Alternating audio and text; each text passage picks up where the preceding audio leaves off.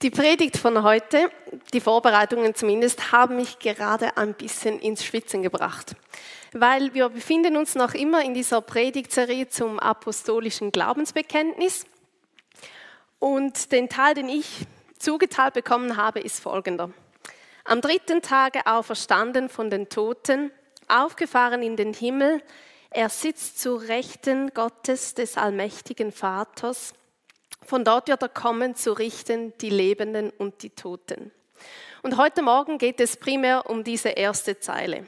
Am dritten Tag auferstanden von den Toten. Easy. Jesus wird gekreuzigt, er stirbt, er wird begraben und nach drei Tagen im Grab steht er wieder auf, geht umher, macht ein kleines Kaffeekränzchen mit seinen Freunden und ist wieder quicklebendig. Klingt völlig plausibel. Zumindest für all diejenigen, die nicht in einem christlichen Elternhaus aufgewachsen sind oder in der Kirche aufgewachsen sind.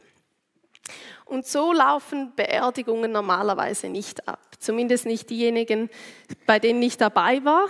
Die Leute werden begraben und in der Regel bleiben sie tot. Nur bei Jesus war das anders. Aber Jesus ist halt eben auch kein gewöhnlicher Mensch. Die Geschichte von Jesus wird erst mit seiner Auferstehung richtig gut. Klar, es war auch mega eindrücklich, als Jesus auf einer Hochzeit war. Dort war ein wildes Fest und dann ging der Wein aus und er hat einfach mal kurzerhand 600 Liter Wasser ungefähr in richtig hochwertigen Qualitätswein verwandelt. Das war schon auch richtig toll. Oder auch als Jesus beispielsweise den blinden Bartimäus heilt, nachdem er ihn darum gebeten hat und er ihm einfach so das Augenlicht wieder schenkt.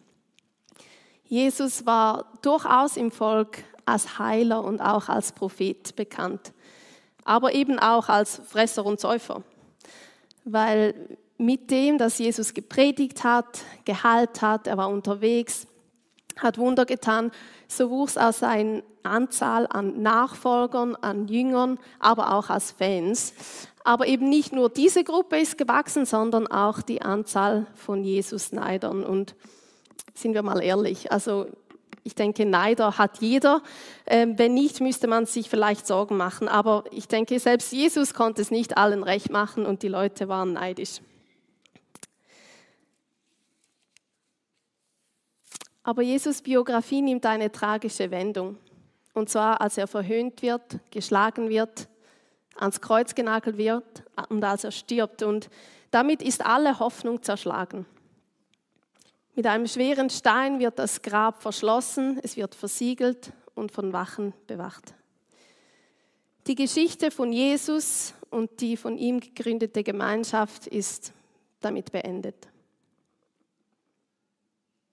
Doch dann geschieht, was für niemand für möglich gehalten hätte. Selbst Jesu Freunde haben nicht damit gerechnet, dass Jesus aufersteht und das waren diejenigen, die es eigentlich hätten besser wissen sollen. Weil Jesus hatte ihn schon vor seinem Tod angekündigt, dass er leiden werden muss, dass er gekreuzigt wird und dass er stirbt, aber eben auch wieder aufersteht. Jesus wird von den Toten auferweckt.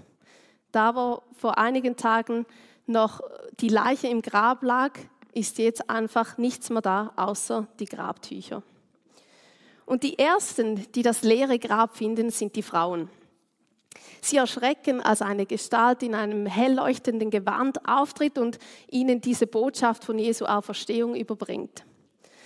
Sie sind irgendwie, ich kann mir vorstellen, sehr schockiert und irgendwie verwirrt auch, aber sie laufen, sie glauben diese Nachricht und laufen direkt zu Jesus Freundeskreis und da ist unter anderem Petrus, einer der engen Freunde von Jesus, aber auch noch ganz viele andere Männer und sie gehen hin und sagen, hey, Jesus lebt. Nur absolut niemand glaubt ihnen.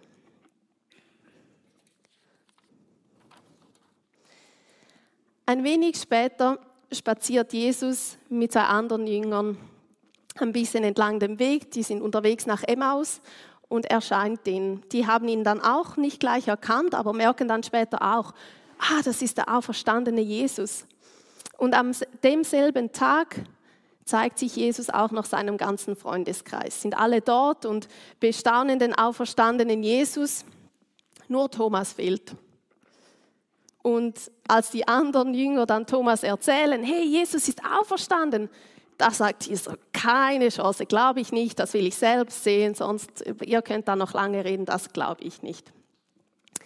Und das mit Thomas Unglauben klärt sich dann ein wenig später auch noch, als er Jesus selber dann wirklich sieht, ihm persönlich begegnet, sich selbst davon überzeugen kann und auch Jesus zuschauen kann, wie dieser vor ihm ist, weil eben Geister essen in der Regel ja nichts. Und das hat anscheinend Thomas überzeugt. Jesus zeigt sich aber nicht nur seinem engsten Freundeskreis, er zeigt sich in einer Situation 500 anderen Menschen und ganz viele Leute sehen den auferstandenen Jesus. Der Punkt ist, es gibt ganz viele, die den Auferstandenen sehen. Es gibt viele Augenzeugen, die Jesus erleben.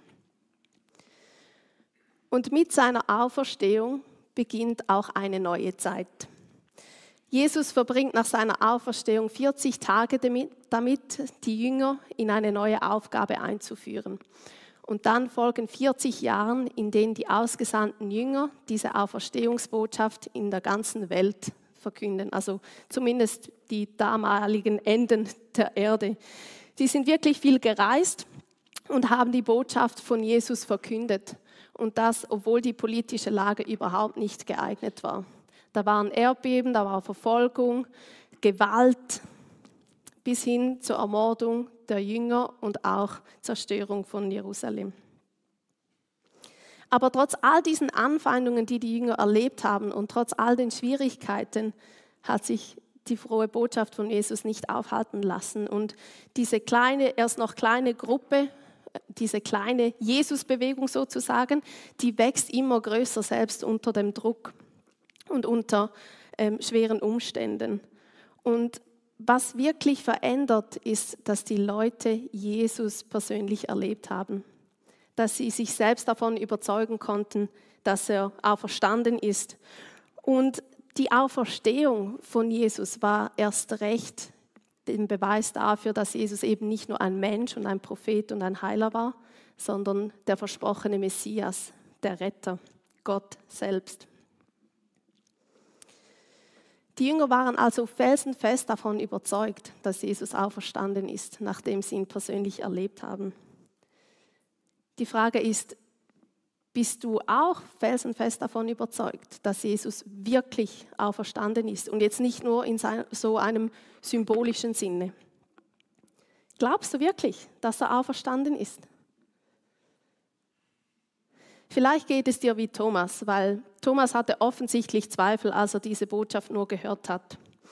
Und die Frauen hatten auch Zweifel, weil sonst wären sie nicht mit Salben zum Grab gegangen, um den Leichnam einzubalsamieren. So. Ähm, und auch die Jünger, die konnten das auch erst gar nicht glauben. Die hatten alle auch Zweifel, weil es widersprach auch einfach der Intuition und es gibt auch gute Gründe, das nicht zu glauben. Zum Ersten, das gab es einfach noch nie. Es ist noch nie jemand einfach so nach drei Tagen aus dem Grab gekommen. Tote Menschen bleiben tot und das ist eigentlich auch absolut logisch. Als zweites könnte man argumentieren, ich will vielleicht gar nicht glauben, dass Jesus auferstanden ist, weil das würde bedeuten, zumindest hätte das für die Pharisäer bedeutet, dass sie ihre Meinung ändern müssten, dass sie vielleicht ihre Theologie ändern müssen.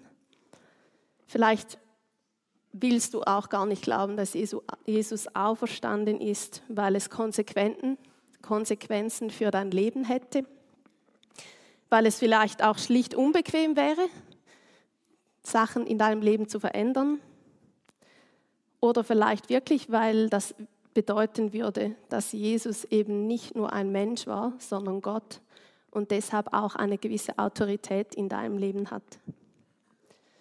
Man könnte auch sagen, ähm, nein, ich habe Zweifel an der Auferstehung, weil es gibt ja diese Theorie, dass die Jünger Jesus gestohlen haben. Das ist auch ein Grund, den man nennen könnte. Oder es gibt ganz bestimmt auch noch ganz, viele andere Gründe, weshalb man das nicht glauben will oder kann. Und wie gesagt, für die Jünger selbst war das auch nicht einfach, an Jesus Auferstehung zu glauben. Und trotzdem gibt es eben auch gute Gründe, die dafür sprechen, die für Jesus Auferstehung sprechen. Zum einen, Jesus stirbt vor Augenzeugen. Die Kreuzigung, das war ein öffentliches Ereignis, da waren viele Leute aus dem Volk da, da waren römische Soldaten da, der Hauptmann, der war da, der musste dann ja auch verifizieren, dass Jesus tatsächlich gestorben ist auf die Anfrage von Pilatus.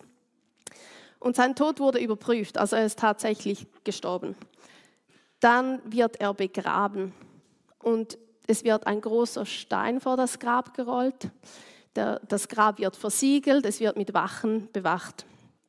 Und Wachen, wenn die jetzt eingeschlafen wären, wie es in, auch in anderen Argumenten heißt, das kann ich mir schwer vorstellen, wenn ich daran denke, dass die wahrscheinlich mit einer Hinrichtung hätten rechnen müssen, wenn sie ihre Aufgabe nicht erfolgreich gemacht haben. Man kann auch sagen, okay, ein Grund ist, das Grab war leer, die Leiche spurlos verschwunden. Ja, wo ist Jesus hin? Dann kann man wieder Bezug nehmen darauf, dass die Jünger den vielleicht gestohlen haben. Da fragt man sich dann einfach, weshalb die Grabtücher noch da liegen und die Jünger Jesus da mühselig ausgewickelt haben, bevor sie ihn geklaut haben. Aber ja, ist auch ein Argument für dich, vielleicht nicht das stärkste. Was ich interessant finde, Frauen werden als Zeugen aufgeführt. Und in der Zeit, da hat man nicht wirklich den Aussagen von Frauen geglaubt. Die wurden eher so als emotional und nicht so verlässlich ähm, ja, eingestuft. Und ganz besonders Maria vom Magdala, die hätte man wahrscheinlich bestenfalls als irgendwie hysterisch oder so bezeichnet. Ein anderer Grund könnte man nennen, die Jünger sowie viele andere Menschen haben ihn gesehen, sie haben ihn erlebt und in all den Evangelien lesen wir übereinstimmende Aussagen. Die haben unabhängig voneinander berichten sie dasselbe, und zwar Jesus ist auferstanden. Und ein Punkt, der mich persönlich einfach auch überzeugt, ist, dass elf von zwölf Jüngern ihr Leben für Jesus geben, dem Märtyrertod sterben. Und ich weiß nicht, wie es dir geht, wenn du überzeugt bist von etwas, aber wenn die Jünger eine Lügengeschichte kreiert hätten, ich kann mir nur schwer vorstellen, dass dann elf von zwölf für eine Lüge ihr Leben gegeben hätten. Und was ich auch spannend finde, ist, dass sich die Jünger komplett verändert haben. Ihr Leben hat sich komplett verändert. Vorher waren sie Zweifler wie Thomas, Verräter wie Petrus, ähm, Versager und sie wurden quasi über Nacht zu Pionieren, zu Missionaren. Sie wurden mutig und standhaft. Sie sind im, im Glauben beständig geblieben und sie haben wirklich alles riskiert für den Glauben. Sie haben mehr riskiert als jeder Red Bull-Sportler. Das war so das, was ich mir so an durchgeknallt vorstellen konnte. Ich habe euch da ein Bild mitgebracht. Also wenn ihr euch überlegt, dass man dabei vielleicht sterben kann. Ich glaube, die Jünger, die haben damit gerechnet, dass die Wahrscheinlichkeit etwas höher ist als einfach nur vielleicht. Und trotzdem scheint es, als hätte ihnen der Glaube sozusagen wirklich Flügel verliehen. Der Thomas, der ja gesagt hat, nein, glaube ich nicht, der beispielsweise hat nachher Missionsreisen unternommen bis nach Indien. Und das war so ohne Flugzeug und alles richtig weit weg. Und Petrus, der Jesus im entscheidenden Moment richtig feige dreimal verleugnet hat, wurde von Jesus höchstpersönlich dazu berufen, die kleine Gemeinde weiterzuführen. Es ist völlig unvorstellbar, was da geschieht. Noch vor Ostern, wie das auch Johann so gut ähm, erzählt hat heute Morgen, da konnten die noch nicht mal im Alltag miteinander auskommen. Ihr müsst euch vorstellen, die lebten irgendwie so WG-mäßig zusammen und jeden Tag gab es irgendwie Zoff, weil die einfach auch so unterschiedliche Persönlichkeiten waren. Und jetzt nach der Auferstehung Jesus hat sich ihr Fokus so verändert und sie geben dieser neuen Gemeinde richtig viel Stabilität durch eine ganz starke Einheit. Sie riskieren wirklich alles für ihren Glauben. Und ich glaube, dass wenn wir ganz persönliche Begegnungen mit Jesus haben, dass wir dann zwangsläufig mutiger werden, standhaft und wirklich vielleicht auch ein bisschen durchgeknallt. Und ich glaube auch, dass diese Hoffnung dann weit, weit über unser eigenes kleines Leben hinausgeht. Und ich glaube, dass wir eine neue Perspektive bekommen. Bei den Jüngern war das jedenfalls so. Es ging ihnen dann nachher nicht mehr darum, wer jetzt unter ihnen der Beste oder der Tollste ist. Der Fokus hat sich komplett verschoben und sie haben ihr Leben in absoluter Hingabe gelebt. Ich glaube, dass wir in der persönlichen Begegnung mit Jesus erst erkennen, wer und wie er wirklich ist. Und dass wir dort in der Begegnung, der persönlichen Begegnung mit Jesus ein Herz und ein Anliegen bekommen für Gottes Auftrag, dass auch wir Botschafter sein sollen von seiner Liebe. Ich glaube, dass da sich der Fokus verschiebt und dieser Auftrag gilt nicht nur den verrückten Jesu-Jünger von damals, der gilt genauso uns heute. Wir sollen Botschafter sein von, Jesu, von Jesus Liebe, von Gottes Liebe. Wir sollen Jesu Nachfolger machen. Wir sollen Leute lehren und sie taufen. Und vielleicht bedeutet das wirklich, dass du irgendwie eine Missionsreise nach Indien machst, so wie Thomas. Oder vielleicht bedeutet das eben auch, dass du in deinem Arbeitsumfeld, ähm, unter deinen Nachbarn, wo auch immer du dich befindest, in deinem Sportverein als völlig durchgeknallt und naiv und dumm oder was auch immer bezeichnet wirst. Und das habe ich tatsächlich auch schon so erlebt.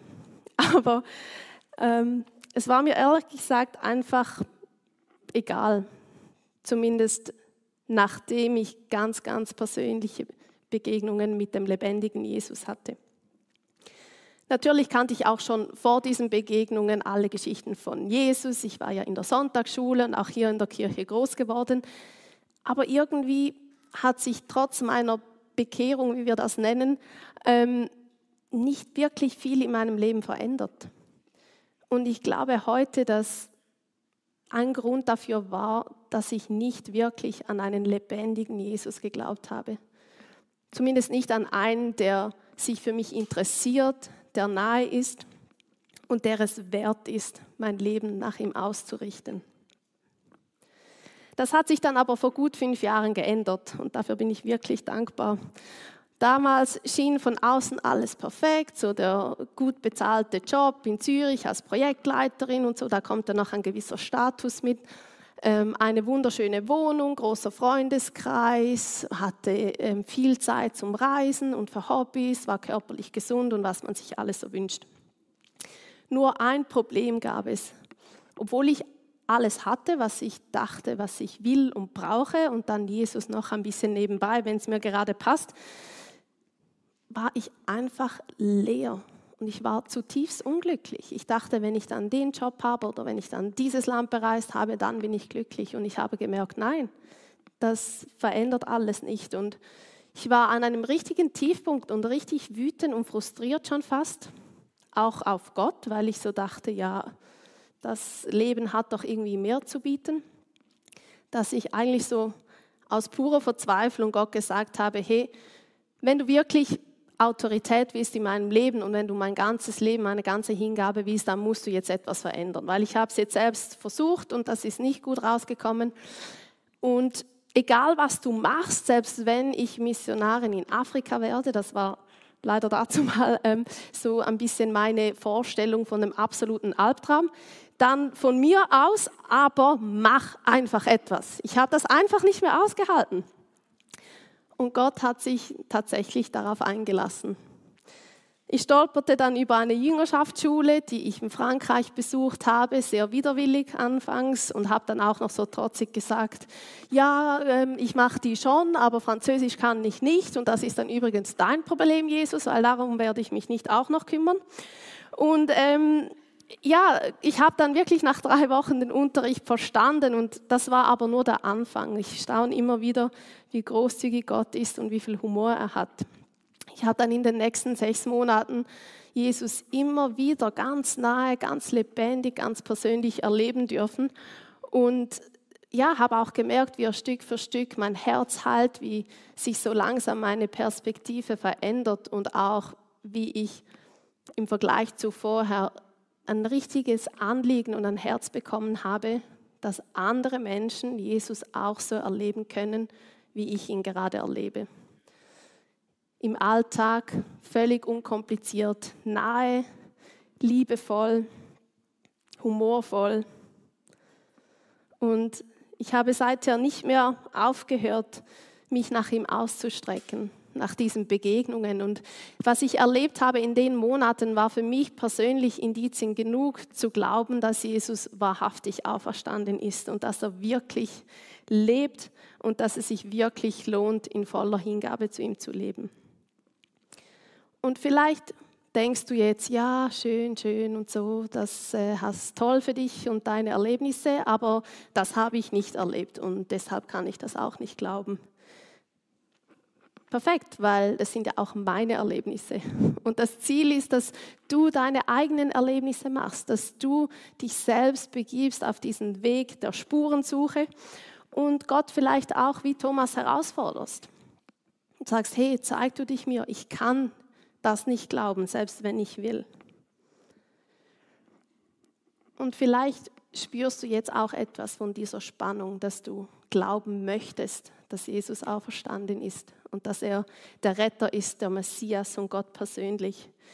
Aber vielleicht kannst du einfach nicht oder die Angst hält dich zurück.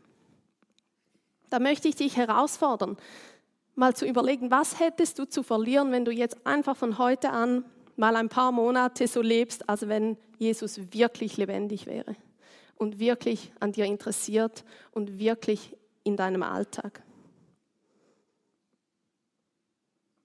Lass diesen Moment nicht einfach vorübergehen, sondern triff eine ganz bewusste Entscheidung, dich auf Spurensuche zu machen, vielleicht auch dort, wo du zweifelst, dass du Gott herausforderst, dass du sagst, ich will glauben, aber ich kann nicht.